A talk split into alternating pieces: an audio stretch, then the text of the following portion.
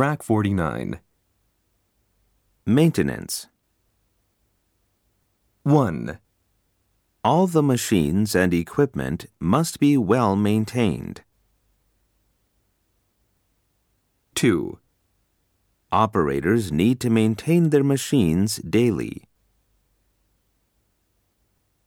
3, These machines are also checked periodically according to the maintenance plan. 4, Well maintained machines can work without problems for many years.